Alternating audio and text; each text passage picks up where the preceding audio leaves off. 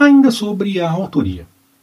Há eventos que, historicamente, aconteceram após a morte de Josué e são relatados dentro do livro, o que nos permite ter certeza que a autoria completa do livro não é dele. Além da sua própria morte, que foi descrita e não podemos acreditar que ele próprio tenha feito isso, vemos a vitória de Otiniel, capítulo 15, versículos de 13 a 17, e a migração para Adão, capítulo 19, versículo 47. Passagens paralelas em Juízes 1, de 11 a 15, e Juízes 18 confirmam que esses acontecimentos ocorreram após a morte de Josué.